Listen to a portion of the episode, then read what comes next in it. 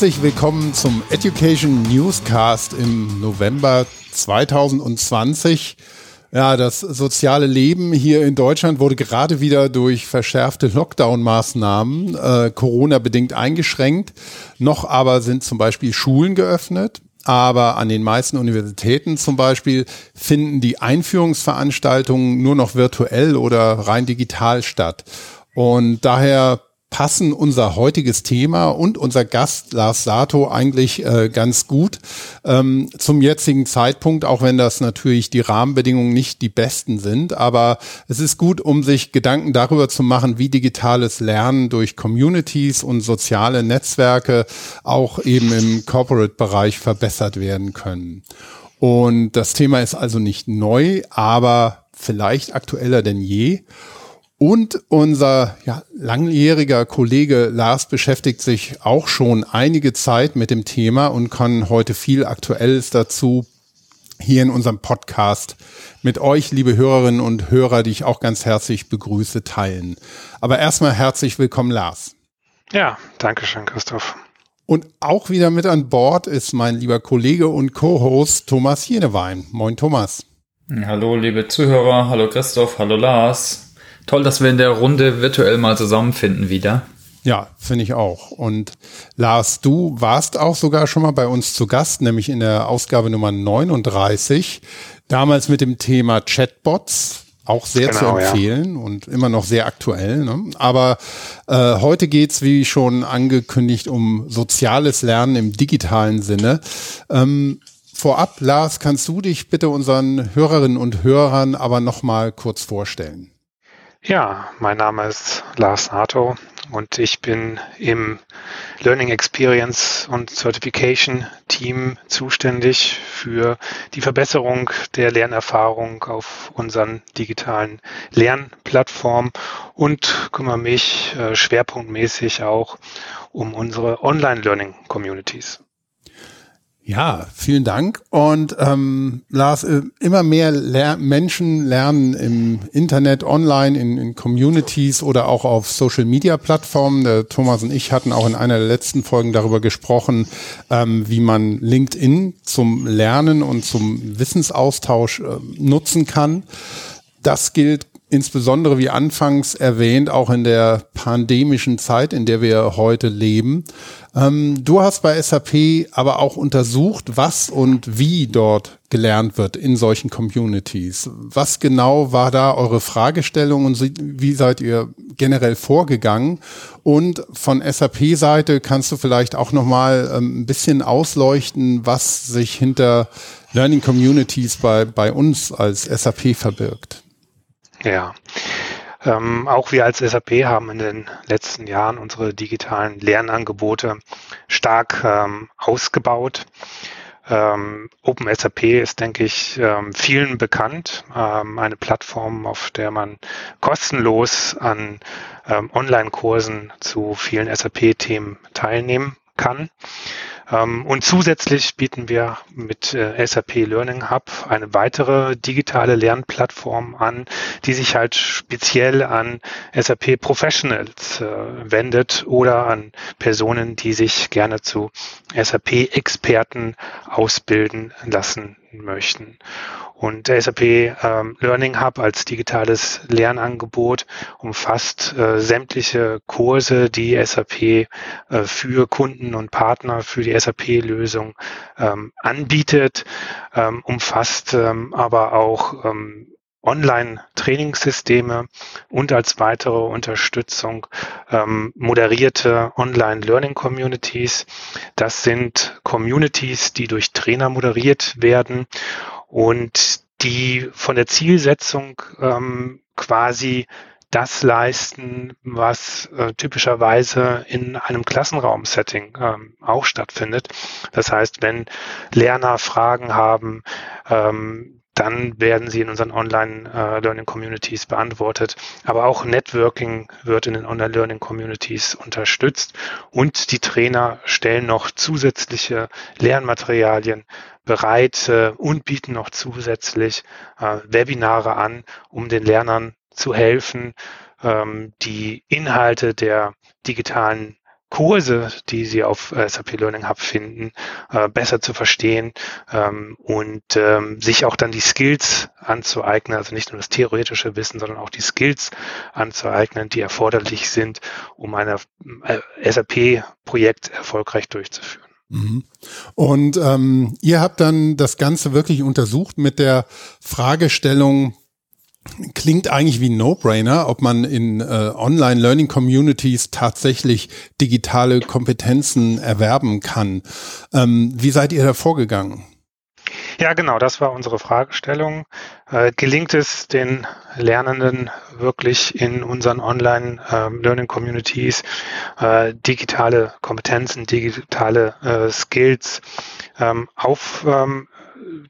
Ähm, ähm, aber wir wollten natürlich nicht nur das wissen, sondern wir wollten auch wissen, wie funktioniert das und welche ähm, welche Funktionen, welche Möglichkeiten werden besonders genutzt und was ist besonders effektiv.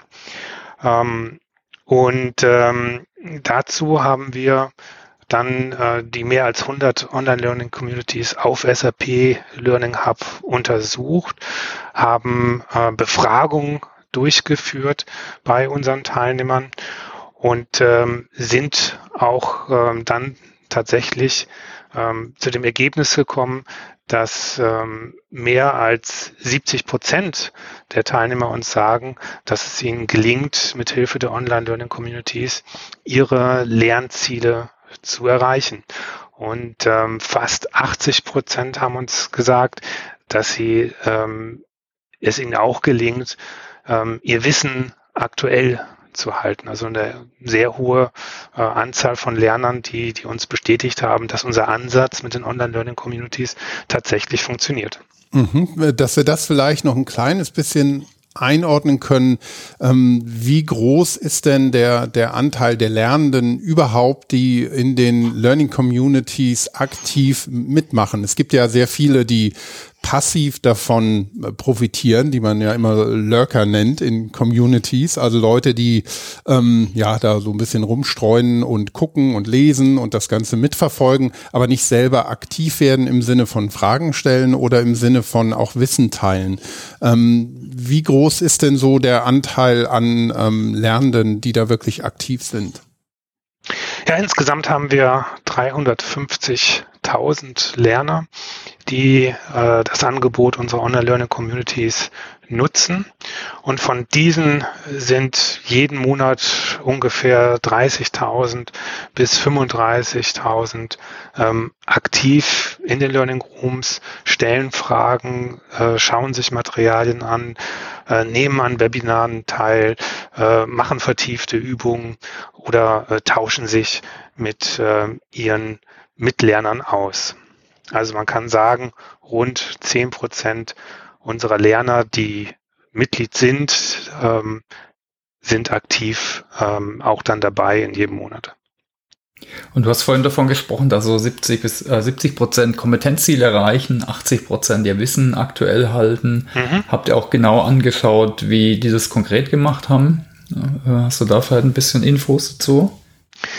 Ja, und da wird es halt ähm, interessant. Ähm, wir wollten halt besser verstehen, warum ähm, Lerner ihre Lernziele erreichen, ähm, was dafür ausschlaggebend ist und natürlich auch, warum es vielleicht in einigen Fällen auch nicht äh, äh, funktioniert.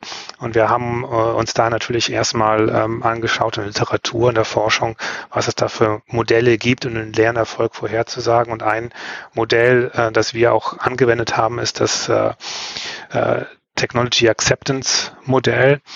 Ähm, ein Modell, das sagt, eine Technologie wie zum Beispiel Online-Communities werden vor allen Dingen dann genutzt, ähm, wenn die User die Nützlichkeit dieser Technologie äh, wahrnehmen und ähm, wenn diese Technologien ähm, leicht zu bedienen sind.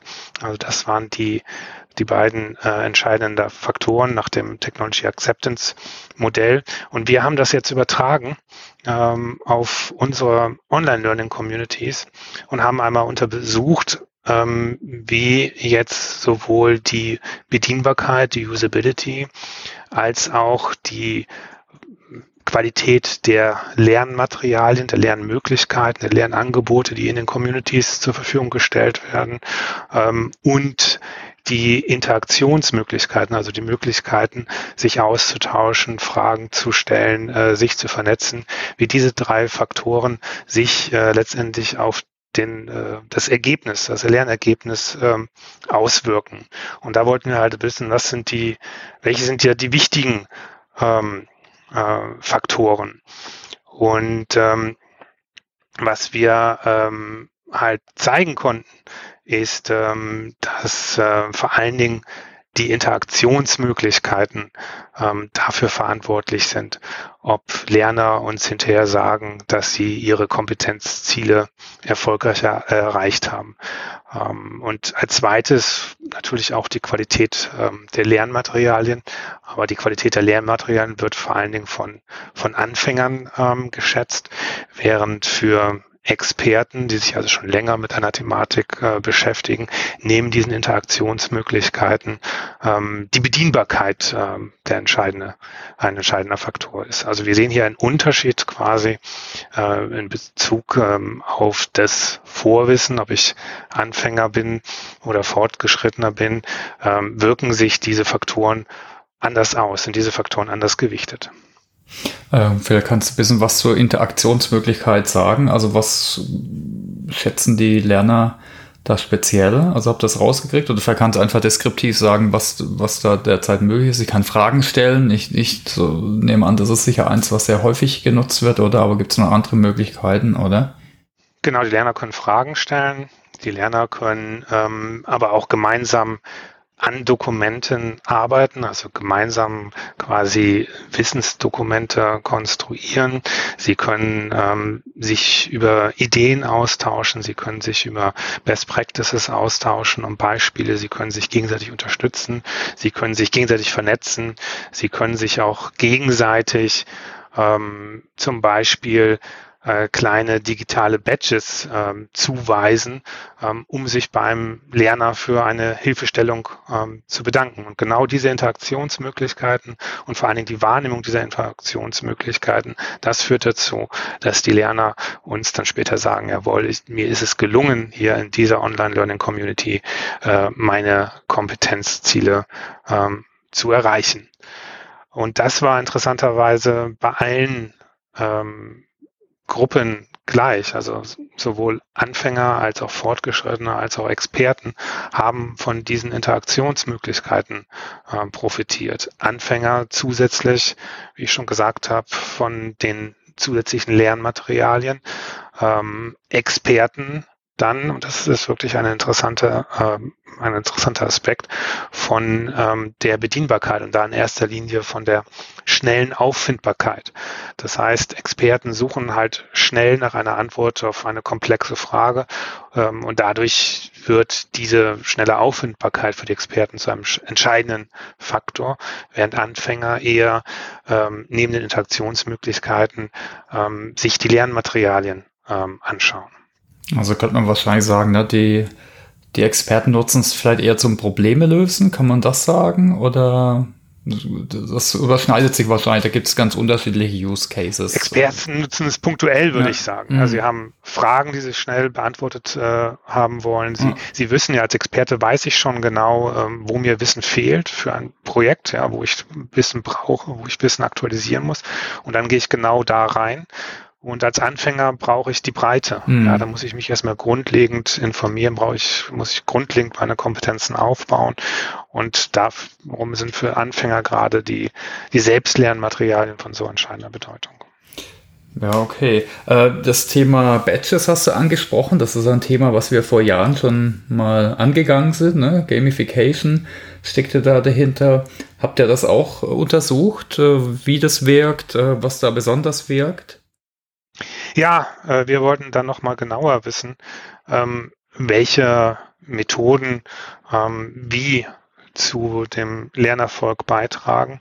Und äh, da wir einige Online Learning Communities haben, die Gamification einsetzen, andere Online Learning Communities, die verstärkt auf Videos setzen und wieder andere, die verstärkt auf äh, Webinare setzen, wollten wir einfach mal schauen, ähm, welche Methode ist dann ähm, erfolgreicher.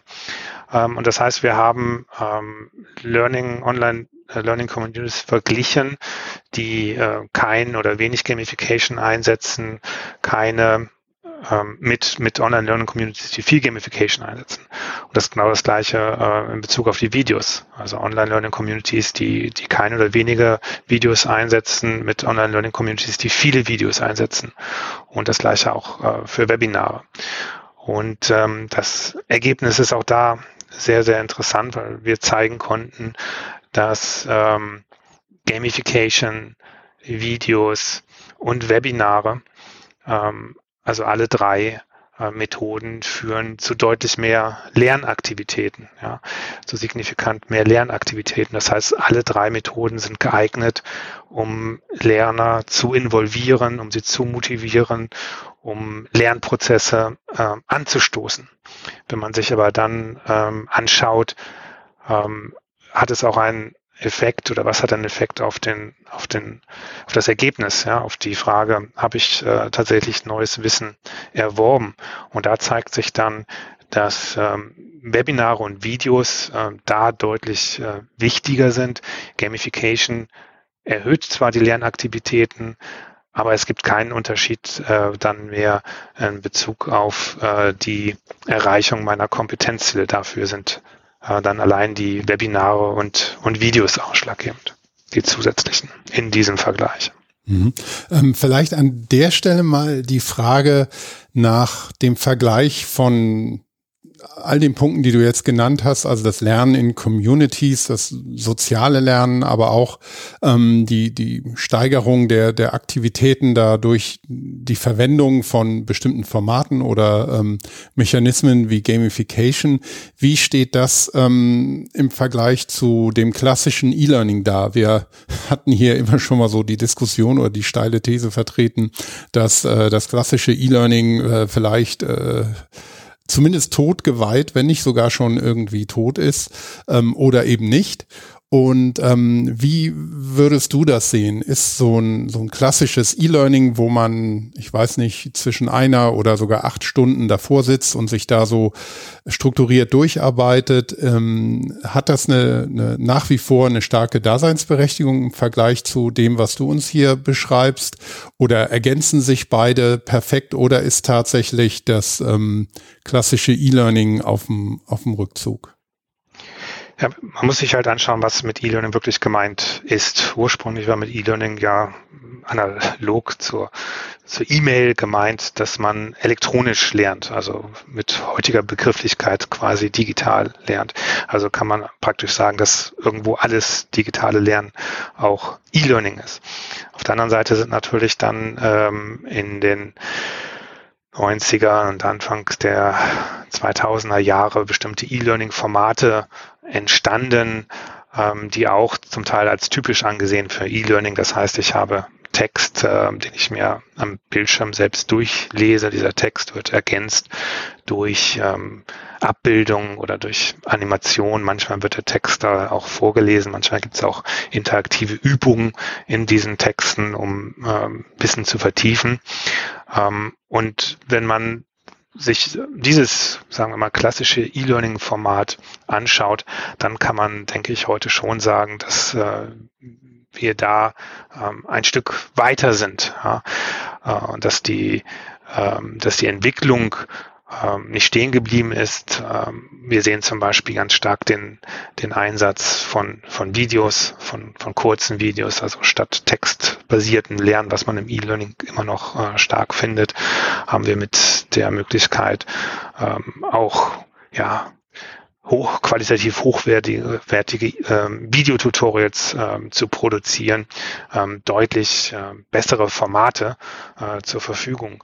Und ähm, ein richtiger ähm, Sprung erfolgt da, wo ich ähm, dann das ähm, Videotutorial, die, die Erklärung, äh, die ich in einem Video sehr gut äh, rüber transportieren kann, mit Social Media kombiniere, wo ich also zum Beispiel Fragen stellen kann zu dem Video an den bestimmten Stellen, wo ich da Antworten zu sehe oder wo ich Kommentare zu sehe.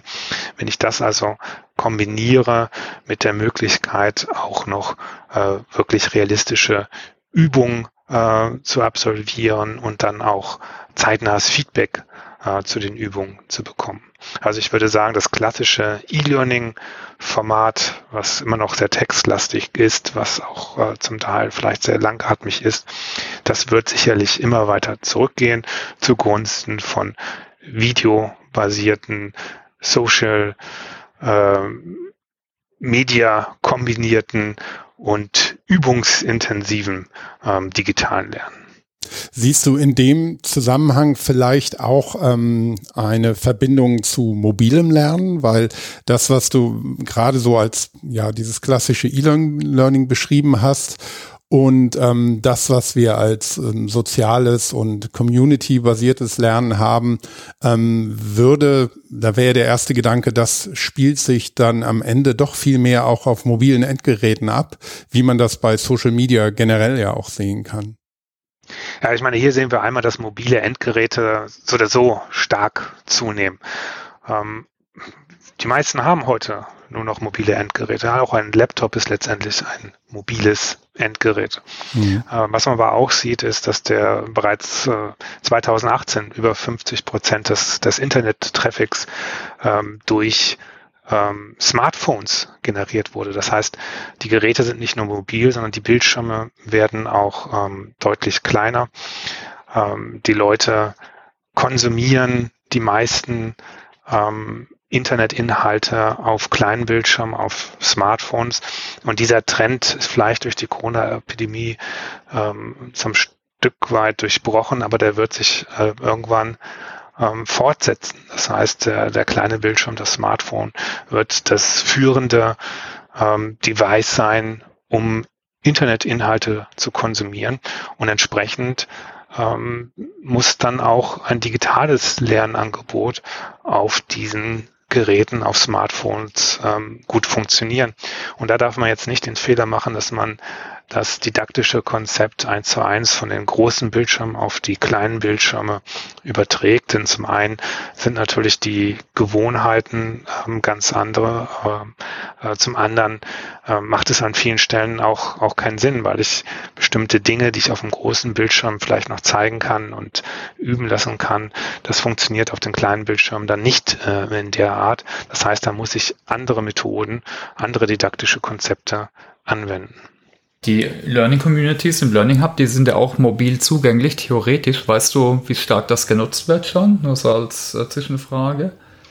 Ja, wir sehen eine zunehmende Nutzung ähm, auch der Online-Learning-Communities auf mobilen Endgeräten, wobei wir da auch äh, spezielle Funktionen dann zur Verfügung stellen. Was wir zum Beispiel sehen auf Mobilgeräten, werden die Möglichkeit, Fragen zu stellen, äh, natürlich viel stärker genutzt, ähm, als äh, sich jetzt äh, lange Texte ähm, durchzulesen. Das heißt, Smartphones verstärken eigentlich die Tendenz, weniger textbasiert, mehr videobasiert und mehr punktuell sich äh, Wissen anzueignen.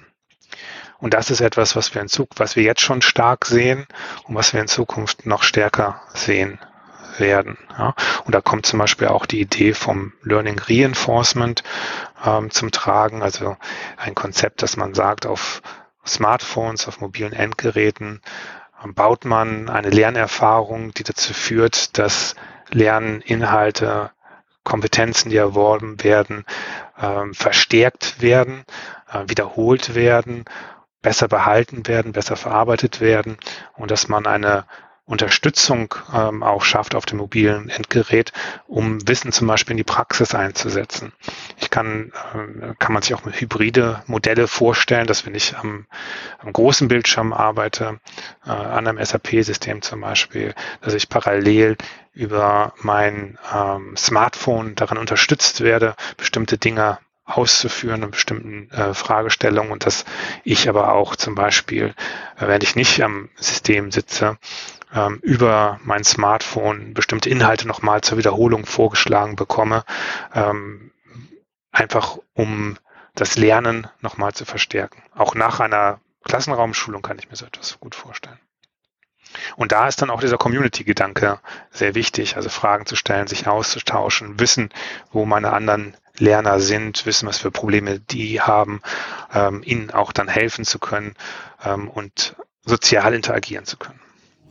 Ja, dann machen wir vielleicht fast mal eine eigene äh, Folge nochmal, oder Christoph? Wir haben ja so Evergreen-Themen wie Social Learning, Blended Learning, Mobile Learning mhm. hatten wir noch gar nicht. Ich glaube, da wird es ja. sich lohnen, nochmal tiefer einzusteigen.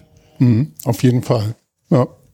Ja, zurückkommen vielleicht zum Research. Also es ist ziemlich spannend. Vielleicht können wir es abschließen. Kannst du es vielleicht nochmal versuchen zusammenfassen, was du da so mitgenommen hast an, an Ergebnissen? Äh, oft ist er vielleicht, was man mit ge gesundem Menschenverstand eh sagen würde, aber jetzt haben sie Daten bewiesen. Aber kannst du es vielleicht nochmal? Ja, also zusammenfassend, wir konnten halt zeigen, dass die Online-Learning-Communities ähm, effektiv dabei sind, Lernern zu helfen, ihre Lernziele zu erreichen und ihr Wissen zu aktualisieren. Äh, das kann man ganz klar sehen. Sie sind auch effektiver als Selbstlernanhalten ähm, alleine. Und ich glaube, das ist auch ein wichtiger Hinweis zum Beispiel für Schulen, die jetzt sehr viele digitale Lernangebote ja auch anbieten. Ähm, es reicht nicht nur den Schülern ähm, Selbstlernmaterialien nach Hause zu schicken oder auf einer Lernplattform zum Download ähm, anzubieten, sondern man muss zusätzlich auch diesen sozialen Aspekt, den, die Interaktion, die Möglichkeit, sich auszutauschen, Fragen zu äh, stellen, äh, sich gegenseitig zu unterstützen, äh, insbesondere online, ja, äh, berücksichtigen. Und dann wird man sehen, dass ähm, die Lernerfolge dann auch da sind.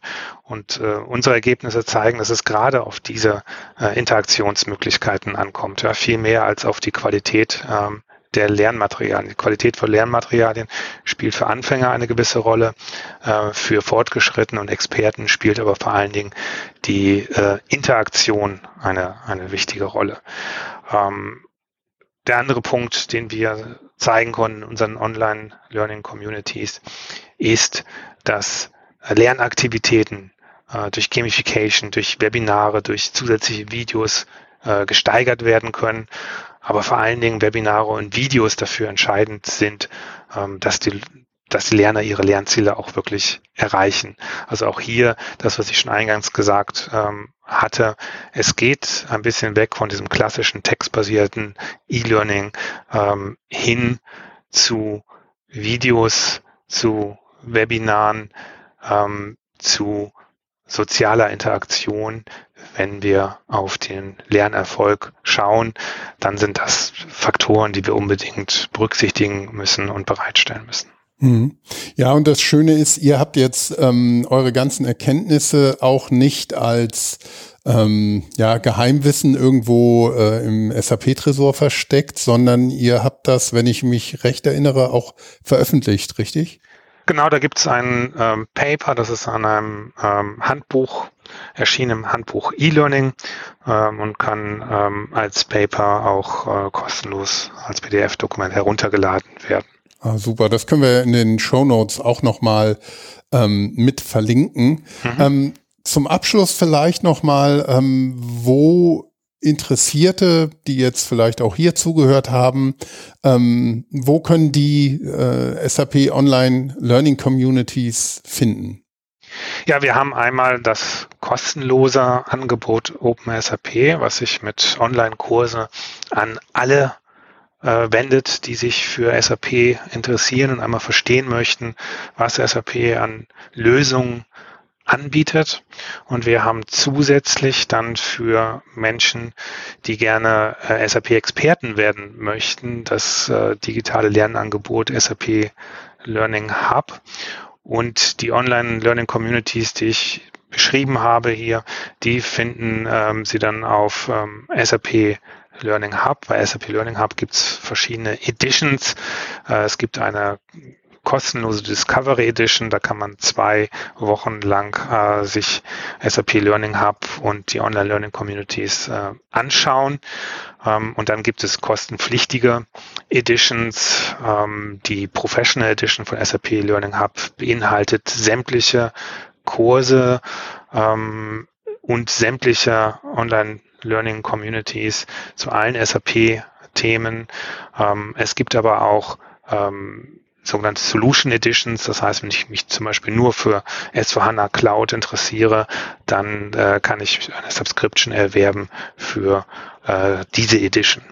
Okay, ja, cool. Ähm, bis hierhin erstmal schon mal vielen Dank für die detaillierten Einblicke. Ich glaube, da ist auch sehr, sehr viel dabei, was unsere Hörerinnen und Hörer mitnehmen können. Thomas, wenn du hierzu nicht noch eine Anschlussfrage hast, könnten wir jetzt zu unserem Personality-Teil überleiten. Und zwar einmal ähm, ein bisschen, ähm, ja, dir, Lars, ein paar Fragen stellen zum Thema Lernen. Gerne es gibt ja viele Leute, die eine To-Do-Liste oder wie wir ähm, von unserer Kollegin Karina Edmonds gelernt haben, eine Have-Done-Liste. Auch ganz interessanter Ansatz. Also nicht nur, was ich vor mir habe, sondern was ich auch schon alles erledigt habe. Aber äh, man kann ja auch eine To-Learn-List haben. Also Dinge, die man privat oder beruflich oder sonst wie einfach lernen will, lernen möchte. Ähm, hast du da irgendwas, was auf deiner To-Learn-Liste steht? Ja, ich habe als nächstes auf jeden Fall die beiden äh, OpenSAP-Kurse. Einmal zum Thema, ähm, wie kann man Chatbots erstellen mit äh, SAP-Technologie und zum anderen äh, das Thema, äh, wie kann ich meine Systemlandschaft heute ähm, in Richtung S4HANA transformieren. Also das sind zwei OpenSAP-Kurse, die zurzeit ganz, ganz weit oben bei mir auf der äh, To-Learn-Liste stehen. Mhm. Ja, cool. Und die nächste Frage ist ähm, ja ein bisschen breiter in, in der Zeit. Also es kann von Kindheit bis Gegenwart reichen. Ähm, was war denn so deine einprägendste oder prägendste Lernerfahrung, die dir begegnet ist oder die du gemacht hast? Ja, ich will einmal eine Erfahrung schildern aus meiner Sicht ähm, als jemand, der versucht, digitale Lernangebote von SAP zu verbessern. Und ähm, ein entscheidendes, einschneidendes Erlebnis war, als ich, und das ist gar nicht lange her, mit einem Lerner äh, auf äh, SAP Learning Hub äh, kommuniziert habe über E-Mail. Ähm, und er mir halt sehr, sehr lebhaft geschildert hat, und das war jemand aus, aus Indien, ähm, wie wichtig dieses digitale Lernangebot ist. Ähm, wie er es quasi sein, sein Leben verändern wird, wenn er mit SAP Learning Hub ähm, sich zum SAP-Experten ausbilden lässt, äh, was das für ihn Positives für seine Familie und für seine Zukunft bedeutet. Und ich glaube, das sind wichtige Punkte, über die wir uns hier in Europa oft gar kein ähm, richtiges Bild machen. Ja? In, in anderen Teilen der Welt, ähm, in den Emerging Economies, ist das Wissen, und das ist halt oft nur digital verfügbar, wie zum Beispiel mhm. in Indien, das Wissen, ähm, die digitalen Skills, die entscheiden darüber, ähm, wie mein Leben verläuft ja, und ähm, ob es mir gelingt, ähm, in die Mittelschicht aufzusteigen, ob es mir gelingt, für meine Familie ein, eine gute Zukunft ähm, zu erreichen äh, sicherzustellen. Und entsprechend dankbar ähm, sind uns auch zum Beispiel viele Lerner gerade aus Indien dafür, dass wir diese digitalen Lernangebote bei SAP zur Verfügung stellen. Eine Dankbarkeit, die auch in diesem Fall wirklich, ja, ja die einen auch äh, glücklich macht ein Stück weit.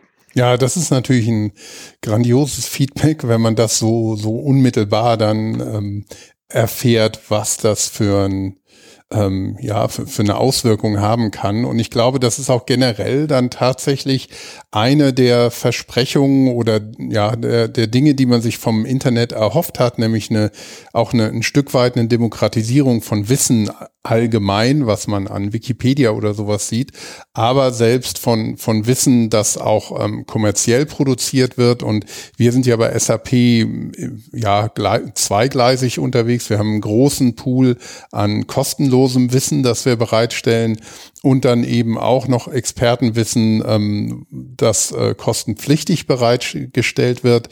Aber ähm, insgesamt eben ein sehr, sehr breiter Pool an Wissen, den man sonst gar nicht so einfach ähm, ja, zu so vielen Menschen bringen könnte. Das stimmt.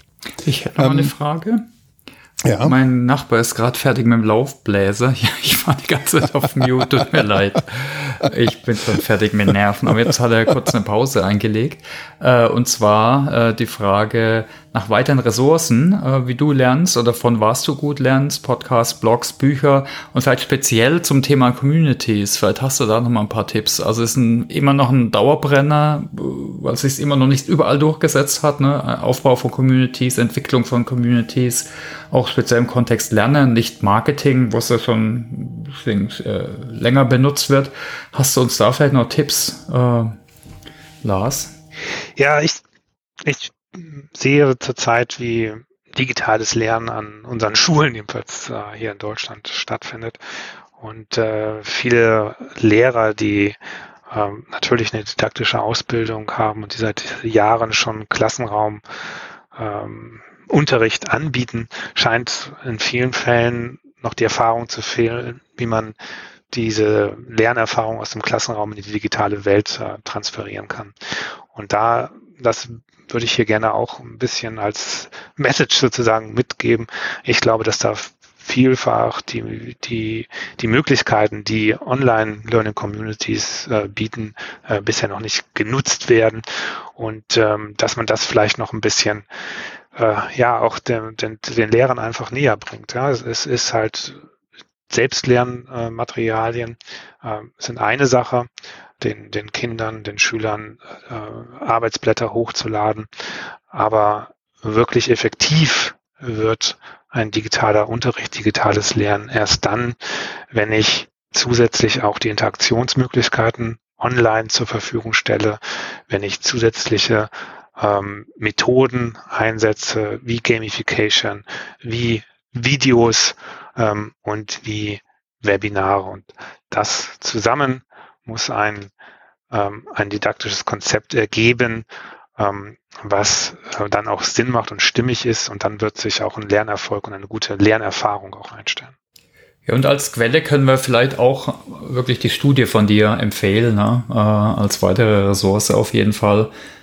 Wir verlinken am besten vielleicht auch nochmal dein Twitter- und LinkedIn-Profil. Hast du sonst noch irgendwelche Quellen, äh, Lars, die du teilen könntest?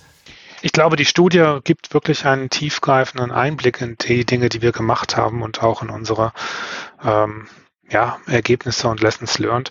Und ich denke, kann vielleicht auch den ein oder anderen, der sich jetzt mit digitalen Lernen beschäftigen muss, auch in der Schule, vielleicht ein paar äh, wichtige Hinweise geben. Alles klar, dann herzlichen Dank für die Zeit. Ist doch jetzt äh, haben wir dreiviertel Stunde rumbekommen, ne? Ja, ja, auch von meiner Seite, Lars, nochmal ganz herzlichen Dank an dich. Also ich glaube, da war in dem gesamten Gespräch wirklich einiges an Informationen und Fakten drin, aus dem man wirklich was machen kann, von denen ähm, vielleicht von unseren Hörerinnen und Hörern dann wirklich einige profitieren können. An der Stelle, wie gesagt, herzlichen Dank, dass du dir die Zeit genommen hast. Gerne. Und ja, Thomas, äh, es war immer wieder schön mit dir und auch mit deinem Nachbarn, dass äh, ja noch für, für Nebengeräusche gesorgt war. Das ähm, gehört aber auch dazu. Wir sitzen eben alle auch Corona-bedingt zu Hause und nicht in irgendeinem abgeschlossenen Meetingraum oder gar Studio oder irgendwas. Ja, aber das äh, macht's, gibt der Sache keinen Abbruch.